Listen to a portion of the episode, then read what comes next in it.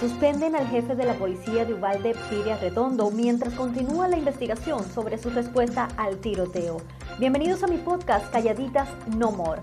La decisión de otorgarle una licencia administrativa se conoce en un momento en el que Arredondo enfrenta críticas por haber retrasado la respuesta de los agentes cuando el atacante todavía se encontraba en un salón con niños y docentes.